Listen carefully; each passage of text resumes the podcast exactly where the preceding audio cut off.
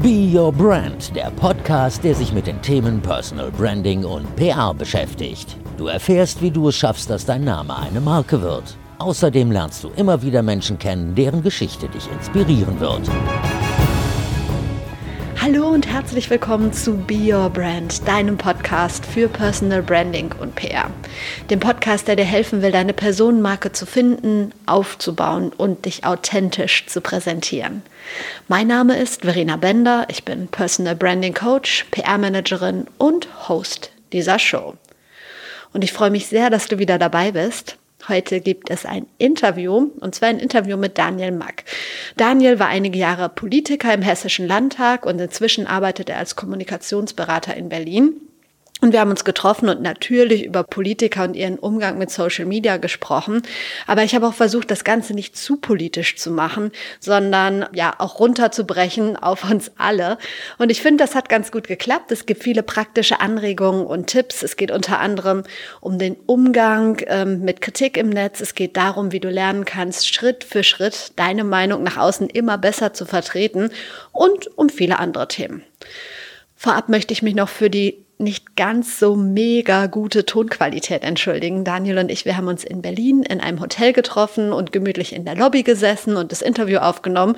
Und während wir so das Interview aufgenommen haben, habe ich gar nicht gemerkt, dass die Lüftung im Hintergrund anscheinend ein bisschen zu laut war. Also es kann sein, dass es an der einen oder anderen Stelle ein bisschen rauscht, aber ähm, ja, die Inhalte versteht man trotzdem und ich hoffe, Du hast einen Mehrwert davon. Ich hoffe, du nimmst ein paar Anregungen daraus mit. Und jetzt wünsche ich dir viel Spaß mit dem Gespräch mit Daniel Mack bei Be Your Brand.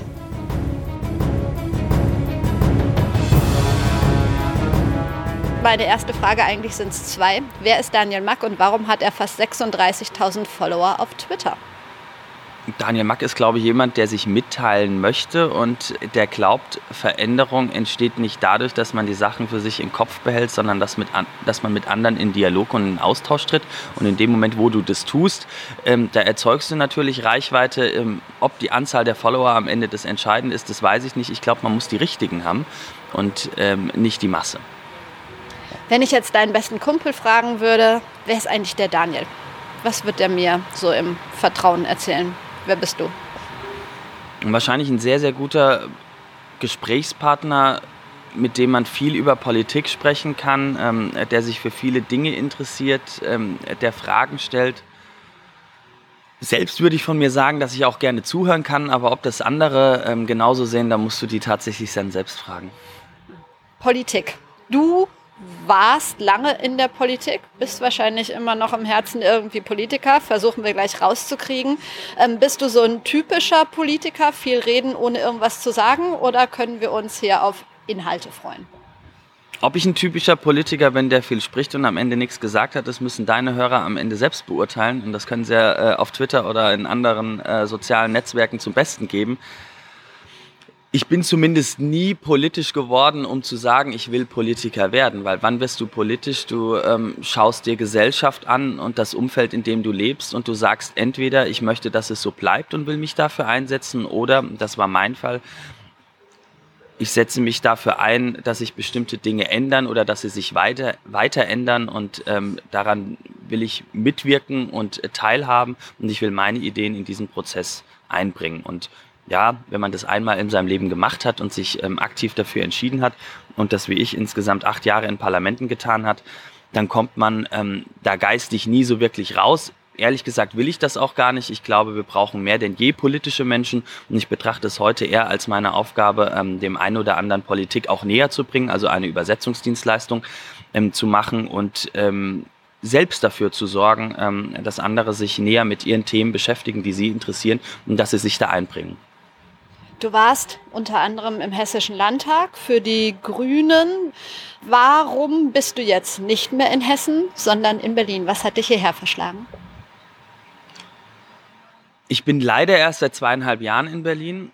Politik ist ja etwas, wo viele Menschen reden und das Machen so ein bisschen eine andere Sache ist.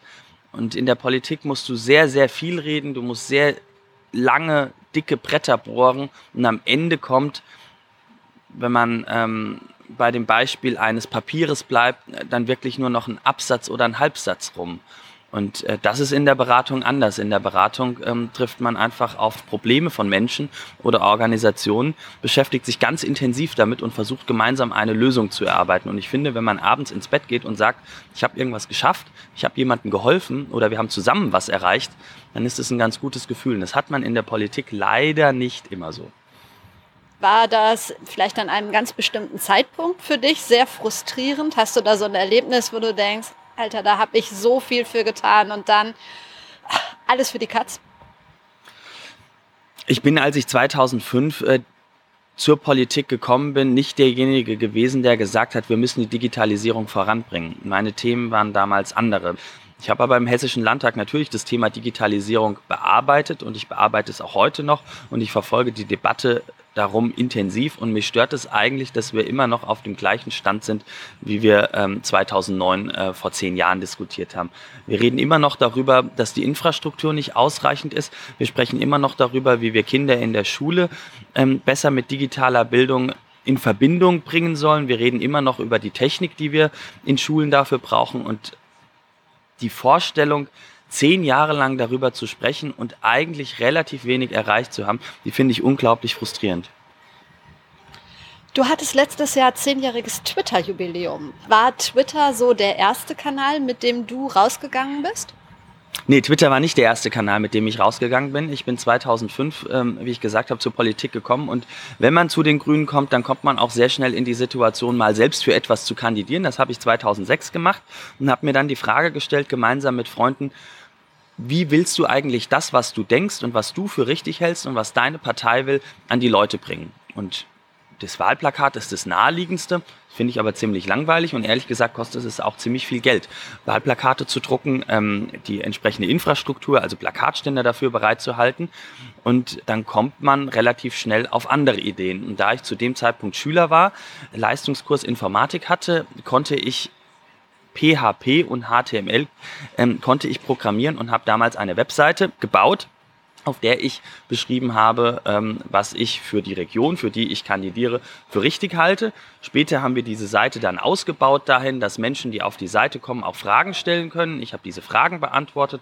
Irgendwann, also Thema Hate Speech, das gab es auch schon früher, haben Leute dort blöde Sachen gestellt. Dann haben wir einen Filter eingebaut. Die Frage ist erstmal per Mail eingegangen. Wir haben die Frage freigeschaltet. Also Social Media im eigentlichen Sinne, wenn man es so definiert, äh, dass es Austausch bedeutet, habe ich schon vor Twitter erlebt, aber Twitter war natürlich durch Barack Obama 2008 mein Einstieg ähm, dann nochmal etwas anderes. Wie waren so die Reaktionen der Parteikollegen oder Politikkollegen, sowohl in der eigenen Partei, aber wahrscheinlich auch aus fremden Parteien? Naja, digitale Kommunikation verändert ja vieles. Digitale Kommunikation ist unglaublich hierarchiefrei. Du kannst, wenn du dir heute einen Account anlegst, da ein ordentliches Profilbild reinmachst, dir deinen echten Namen gibst und freundlich bist und Menschen Fragen stellst, kannst du Antworten von Spitzenpolitikern bekommen, die du auf anderem Wegen, also wenn du ihnen einen Brief schreiben würdest oder eine Mail schreiben würdest, so nicht bekommen würdest. Da würde das Büro antworten. Ähm, Im Netz spielt keine Rolle, ob du Geschäftsführer bist oder ob du Juniorberater bist, sondern im Netz geht es darum, welche Story du hast, was deine Themen sind, wie du auftrittst, ähm, wie du mit anderen interagierst. Und ähm, natürlich ist das so, äh, dass das althergebrachte Hierarchien in der Politik komplett über Bord wirft.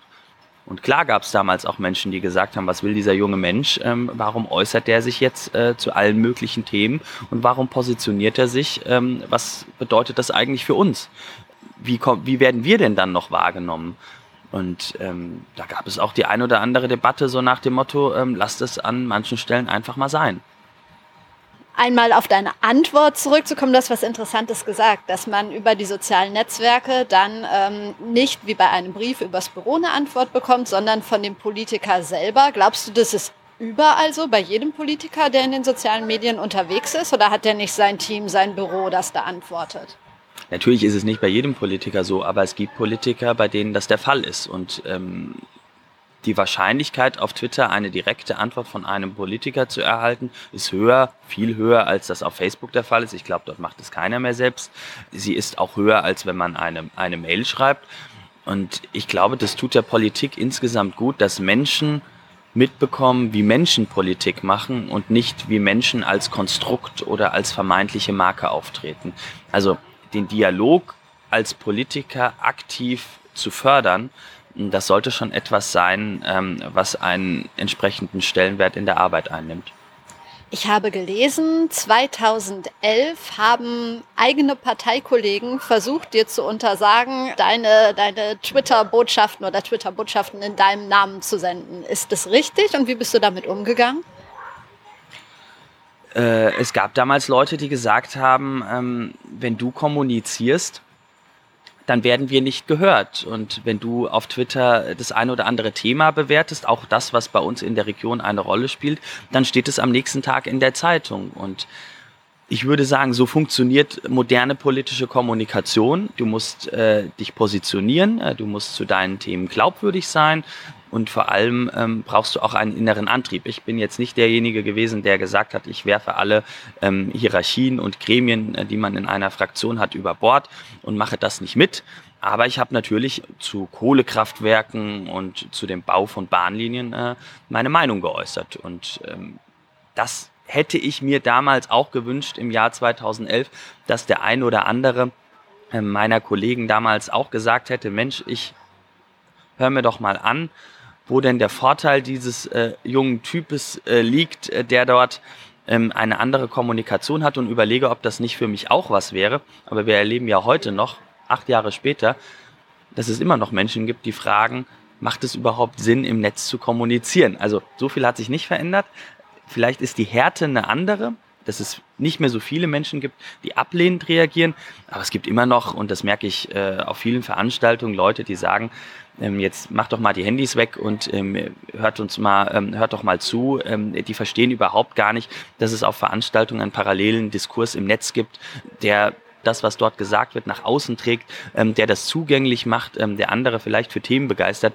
Also ich glaube, über die Frage, welche Chancen und welchen Nutzen digitale Kommunikation hat, dann werden wir noch ein paar Jahre drüber sprechen. Es gibt ja sogar Politiker, die ihren Twitter-Account wieder löschen, nachdem sie ihn hatten, nicht wahr? Auch das ist richtig. Deine Meinung zu so einem Verhalten findest du Quatsch? Oder denkst du, äh, ist in manchen Fällen berechtigt? Es sollte eigentlich gar nicht jeder twittern oder in den sozialen Netzwerken unterwegs sein. Also wenn du, wenn du dich entscheidest, Politik zu machen und das hauptberuflich zu tun, auch wenn du es ehrenamtlich machst, es ist egal, ob du im Stadtrat sitzt oder im Bundesrat bist, dann musst du da sein, wo die Menschen sind. Du musst ihnen zuhören, du musst das aufnehmen, was sie sagen, du musst es für dich verarbeiten, du musst deine Position deutlich und kenntlich machen. Ähm, du musst auch in Dialog treten, du musst auch Widerstände aushalten. Kein Politiker muss Hass aushalten, kein Politiker muss Hetze aushalten.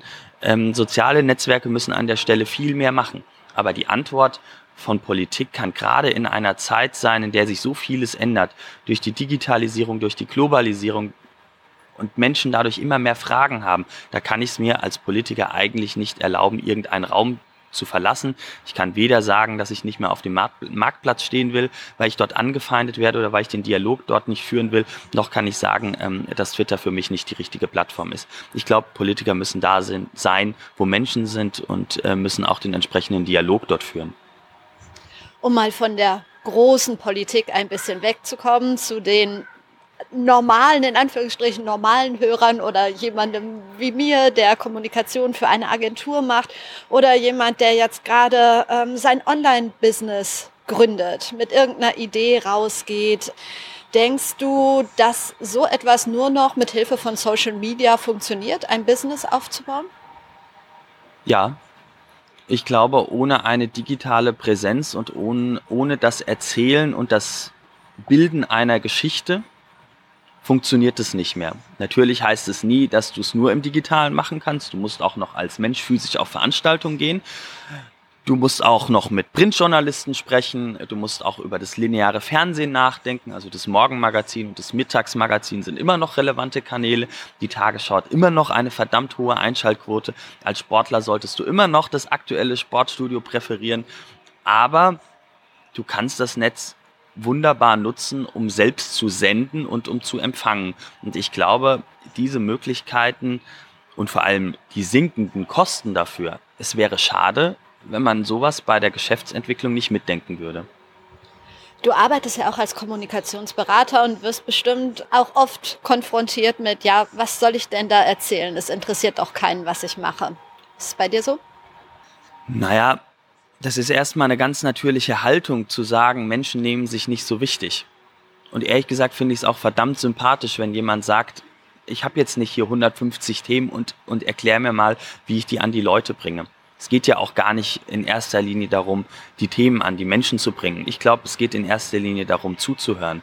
Ich kann mir auch Accounts anschaffen in unterschiedlichen sozialen Netzwerken und kann erst mal lesen. Ähm, kann mir anschauen, wer dort spannend ist, wer dort Debatten prägt. Und ich glaube, dann kommt die Frage, was denke ich dazu, relativ schnell und die Antworten auch. Und an vielen Stellen kann man anderen zustimmen und an manchen Stellen denkt man sich vielleicht auch, Leute, der Diskurs müsste doch ganz anders geführt werden. Dann kommt man dahin, eine Strategie oder vielleicht auch eine Story für sich zu erarbeiten, die man auch umsetzen kann. Aber man kann ja nicht ähm, mit einem weißen Blatt jetzt anfangen und kann sagen, wir nähern uns äh, dem Netz mal ganz technisch und wir schauen da nicht rein, aber überlegen mal, wie wir es tun würden. Also wer so rangeht, der scheitert.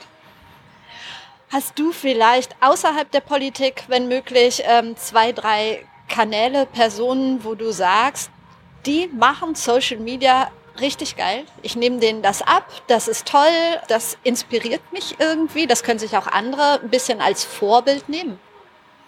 Das geht ein bisschen zurück, aber ich fand es sehr spannend, wie Thomas Hitzelsberger damals seinen Kanal nach seinem Coming Out in der Zeit in dem Interview angelegt hat.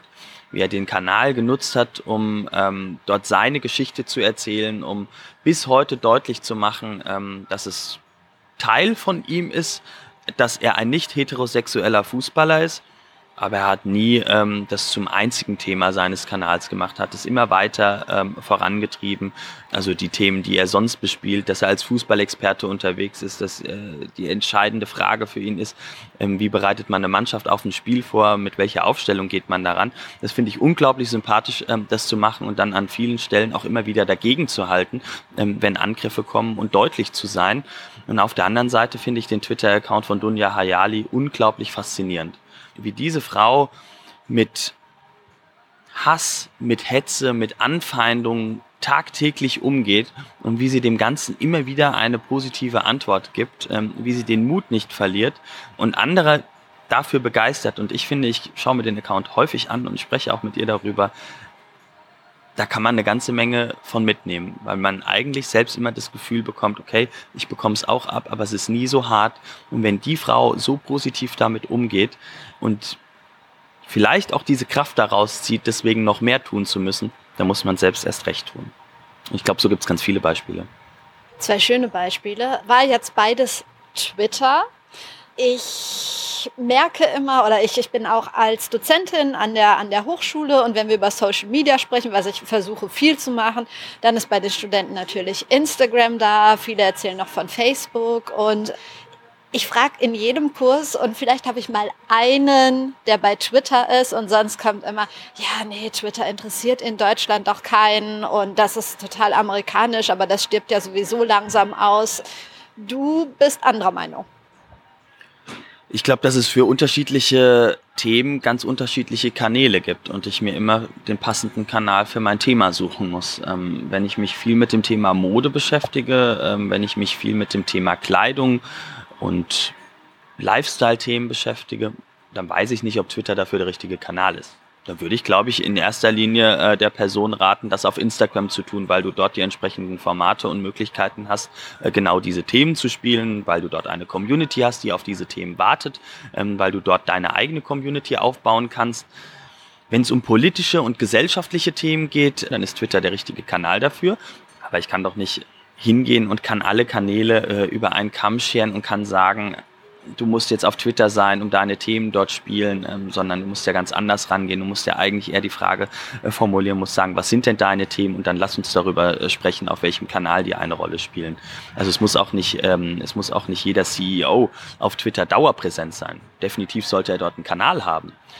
Aber der Kanal für die langen Texte, um sich als Unternehmen zu positionieren und um vielleicht auch Veränderungen zu erklären, der ist für einen Manager ganz bestimmt eher LinkedIn. Aber die Verknüpfung macht es ja auch aus. Was hältst du denn von Instagram als Kanal für Politiker? Ich erinnere mich, ich glaube, es war letzten Sommer im Spiegel gelesen zu haben. Äh, die haben so ein paar Instagram-Kanäle von Politikern aufgegriffen und ähm, ist ziemlich kritisiert, dass sie so äh, ja halb private Einblicke geben, die aber total gestellt sind und also ist sehr kritisiert Politiker auf Instagram. Gestellt ist nie gut und es ist auch keine Frage vom Kanal. Instagram ist ein Kanal, den du über Bilder bedienst, über sehr, sehr ausgewählte und aussagekräftige Bilder. Ähm, du musst dir Gedanken machen, was dort im Hintergrund ist. Du musst dir Gedanken machen, zu was für einer Tageszeit du das Foto machst, wenn du es draußen machst. Du musst dir überlegen, ähm, in welcher Ecke des Raumes du es machst, wenn du es drinnen tust weiß nicht, ob das typische Eigenschaften von Politiker sind, ähm, sich solche Fragen zu stellen. Deswegen ähm, sieht der ein oder andere Instagram-Kanal auch so aus, wie er aussieht. Und ansonsten ähm, ist das eben ein Bildermedium.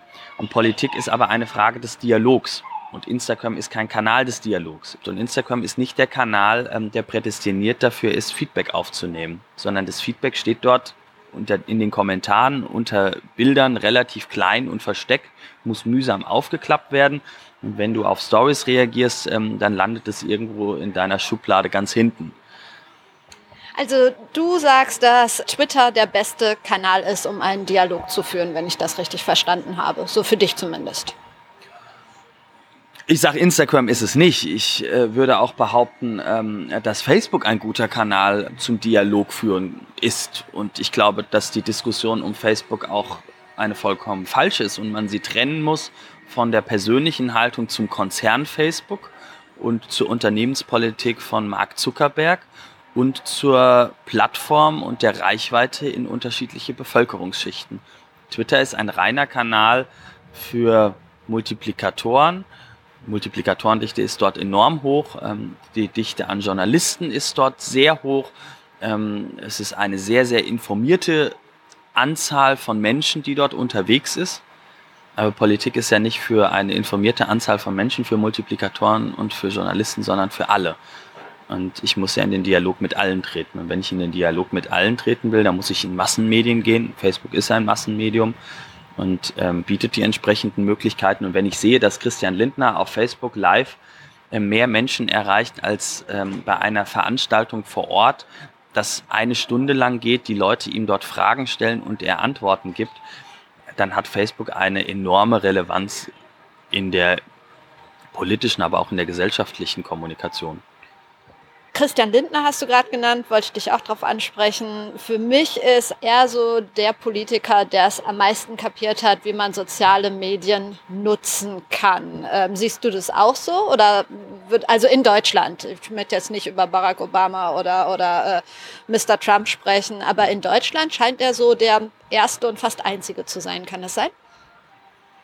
Christian Lindner hat, glaube ich, relativ früh verstanden, auch aus einer Not heraus, dass er auf digitale Kommunikation setzen muss. Die, S äh, die FDP ist 2013 aus dem Bundestag rausgeflogen und er hatte als neuer Parteichef die Aufgabe, diese Partei vier Jahre später wieder hineinzuführen. Wäre ihm das misslungen, wäre die FDP verschwunden und das sind auch alles Themen, ähm, die im Netz natürlich Anklang finden. Also hat es Christian Lindner damit 2013, als er das alles intensiviert hat, nicht so schwer gehabt. Aber trotzdem hat er sich die richtigen Fragen gestellt, ähm, wie welche Rolle übernimmt mein Team, welche Rolle übernehme ich, in welcher Art und Weise ähm, etablieren wir Formate auf diesen Kanälen ähm, und wie treibe ich die Marke FDP und auch meine eigene Marke voran.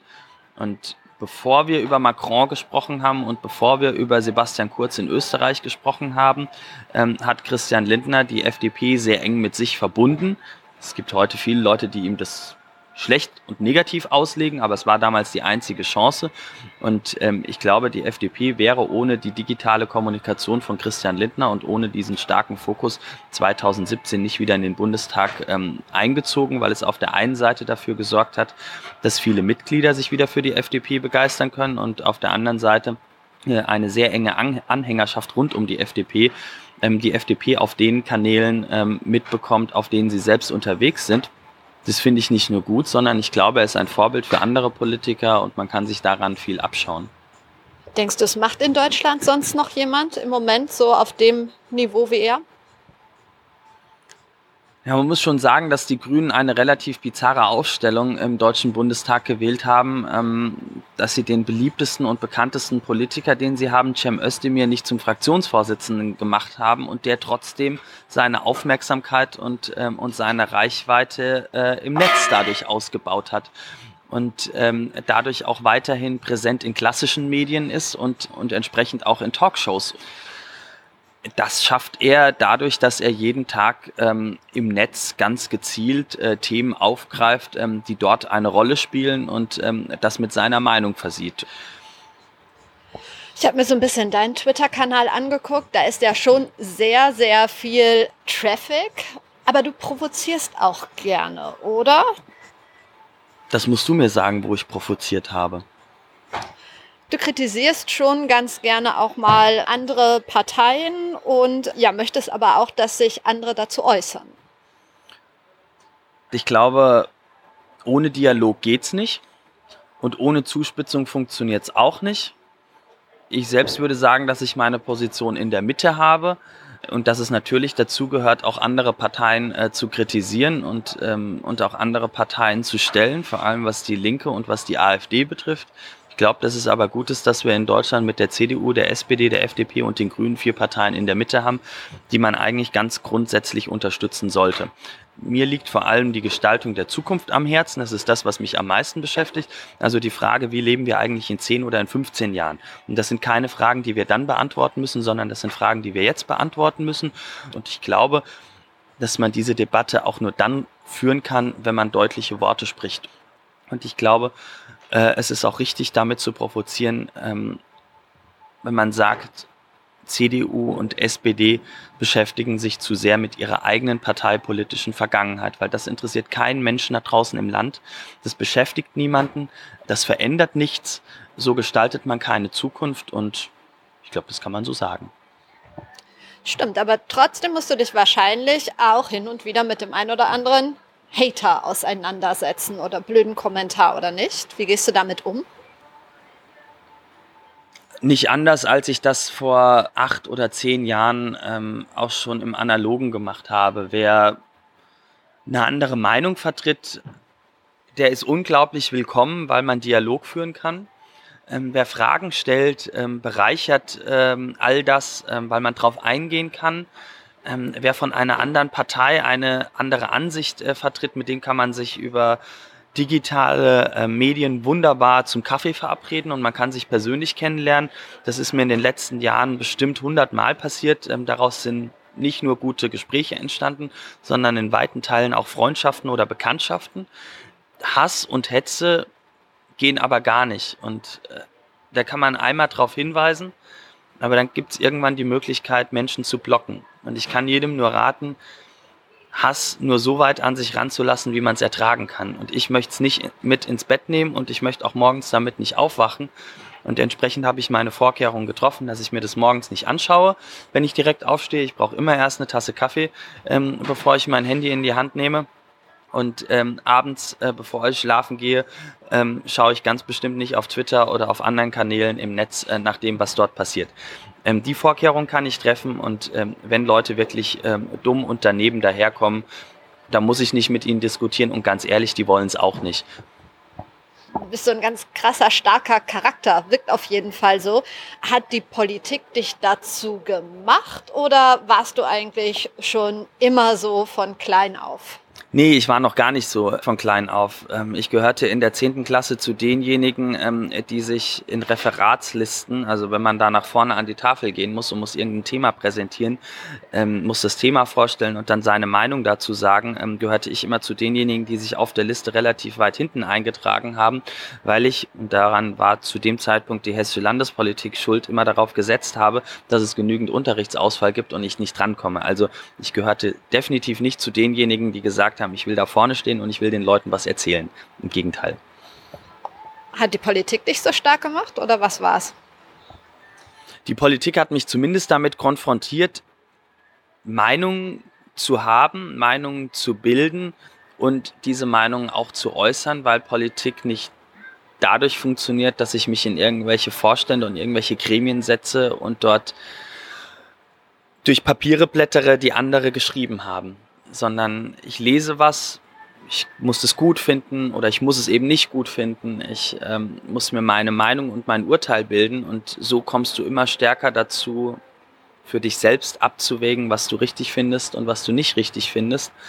Und ich habe auch immer weiter durch bestimmte gesellschaftliche Veränderungen festgestellt, dass ich nicht zu denen gehören möchte, die nur zuschauen, sondern dass ich egal in welcher Rolle, und ich glaube, da muss man heute nicht im Parlament sitzen, das kann jeder Mensch tun, ähm, im Kleinen wie vielleicht ein bisschen im Größeren, ähm, wie man sich damit beschäftigen kann, auf bestimmte Sachen einfach hinzuweisen. Oder wie man vermeintlich Selbstverständliches doch wieder aussprechen muss, weil es offenbar für manche nicht mehr selbstverständlich ist. Und ja, es gibt Leute, und das sagen sie mir auch und das schreiben sie auch, die sich von meinen Nie-Wieder-Posts äh, gestört fühlen. Ich glaube, als Deutscher hat man eine bestimmte Verantwortung für das, was in der Zukunft passiert. Und das, was in der Zukunft passiert, ähm, sollte nie das sein, was uns in der Vergangenheit passiert ist. Und deswegen kann ich mich zum Thema Offenheit, äh, Freiheit und Demokratie und Beteiligung von Menschen halt einfach nur lautstark äußern und kann hoffen, dass ähm, es so viele Menschen erreicht, dass sie sich auch ermutigt fühlen, Gleiches zu tun. Und ich glaube auch die Stolpersteine, ähm, die verstorbenen Juden ähm, gedenken, die deportiert wurden, die wir auf der Straße sehen, das ist nicht so schlecht, die mal zu fotografieren und ähm, mal zu dokumentieren, dass das Menschen sind. Wow, da war so viel drin in dem, was du gerade gesagt hast. Wir kommen auch gleich zum Ende. Irgendwie rast die Zeit, aber das mit den Stolpersteinen finde ich eine krasse Idee. Eigentlich könnten wir doch dazu aufrufen, dass es mehr Leute machen, oder? Na, jeder kann es machen. Es gibt mehrere Jahre im Ta äh, mehrere Tage im Jahr, wo du dich selbst engagieren kannst und auch die Community immer wieder dazu aufruft, das entsprechende Equipment im Drogeriemarkt zu kaufen und diese Steine zu pflegen. Und es gibt äh, tolle Karten, wo du sehen kannst, wo der nächste Stein vor deiner Tür ist. Und dann kannst du diese Steine pflegen. Und es gibt Tage wie den, ähm, wie den 9.11., äh, die man dazu nutzen kann. Man kann den Tag des Grundgesetzes äh, nutzen. Das ist schließlich die Antwort auf all den Hass ähm, und all das Leid, ähm, was die Menschen damals erlebt haben. Und ich glaube, dieses tolle Grundgesetz ähm, damit zu feiern, dass es so toll ist, aber auch immer wieder daran zu erinnern, was damals passiert ist. Das kann man durch die Stolpersteine wunderbar machen und man kann auch den einen oder anderen Betrag selbst in die Hand nehmen und kann eine Patenschaft für einen Stolperstein initiieren. Mega. Wenn ich zurück in Köln bin, gucke ich mal. Habe ich mich ehrlich gesagt auch noch nicht mit beschäftigt. So, aber bevor ich zu meinen drei Abschlussfragen komme, noch eine Frage, eine Personal Brand für dich. Eine Person, die eine Personal Brand darstellt. Jetzt ganz spontan. Wer ist es und warum? Tischen Onaran. Eine super spannende Frau, die schon unglaublich viel in ihrem Leben getan hat. Und dann schaust du dir an, wie alt sie ist und du stellst fest, was, wie geht das eigentlich? Die so viel Power hat, äh, die mit allen Widrigkeiten und Umständen umgeht, ähm, die nicht sagt, man müsste mal, sondern die einfach macht. Und daran kann man sie so viel abschauen. Und ich glaube, ähm, das, was sie mit Global Woman äh, Digital aufgebaut hat und wie sie da Menschen untereinander vernetzt und vor allem, wenn man das vor Ort mal live erlebt hat, ähm, wie dankbar Frauen sind, die auf diesen Veranstaltungen unterwegs sind, ähm, wie die sagen, ähm, ich finde hier Gleichgesinnte, wir können uns gegenseitig bei den Themen unterstützen.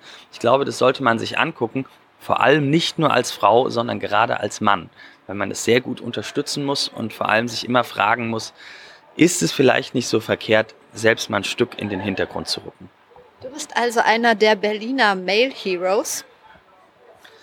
Mit dem Begriff Male Hero kann ich nicht so viel anfangen. Ich glaube nur, dass Feminismus keine ähm, Frage von äh, Geschlecht ist, sondern eigentlich äh, eine Frage von Gerechtigkeit und gewissermaßen auch von Selbstverständlichkeit. Und wenn 51 Prozent der Gesellschaft Frauen sind, dann sollten Frauen auch entsprechend wahrnehmbar sein in Medien, wahrnehmbar sein in Politik und vor allem sollten Entscheidungen auch so gefällt werden, dass sie beide Geschlechter berücksichtigen und nicht nur eins. Und ich glaube, da haben wir noch eine ganze Menge zu tun.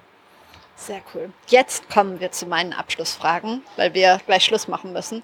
Ähm, ich frage meine Gäste immer, um es mir einfach zu machen, nein, weil ich es spannend finde, welche zwei Personen sollte ich mal für diesen Podcast interviewen?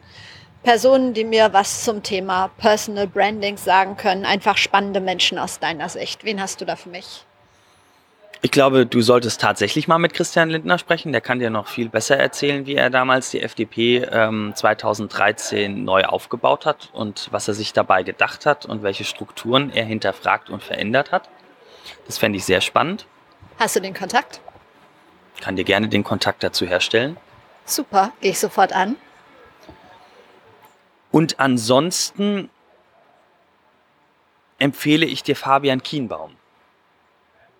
Fabian Kienbaum ist ein super spannender Typ, der nicht nur auch das Thema Feminismus so sieht wie ich, sondern der ein Unternehmen von seinem Vater, ja, ich würde mal sagen, ja, geerbt kann man nicht sagen, aber übernommen hat und der dieses ähm, bekannte Beratungsunternehmen, was äh, jedem Menschen in der Branche was sagt, ähm, was für äh, sehr, sehr traditionelle und wie ich finde auch an bestimmten Stellen konservative Werte steht, wie er das in die Zukunft ähm, führt und mit welchen Methoden und wie er das Unternehmen ähm, verändert hat und welche Rolle auch er selbst ähm, als jemand mit ganz, ganz neuen Ansätzen da spielt. Ich glaube, das kann eine spannende Frage sein, die man auch in 30 oder 40 Minuten beantworten kann, über die man aber bestimmt auch mehrere Stunden sprechen kann. Hast du ein Role Model und wenn ja, wer ist es? Warum? Ich habe mich 2008 wegen Barack Obama auf Twitter angemeldet, weil ich noch mehr von ihm erleben wollte und erleben musste. Und mir geht es heute noch so, dass ich mich über jeden Tweet von Barack und Michelle Obama freue. Und ich hoffe, dass sich das nie ändern wird. Was ist das beste Buch, das du je gelesen hast? Die verlorene Ehre der Katharina Blum von Heinrich Böll, weil das Buch zeigt, was Medien im schlimmsten Fall auch mit Menschen machen können. Vor allem ganz bestimmte Medien. Vielen Dank für deine Zeit. Dankeschön.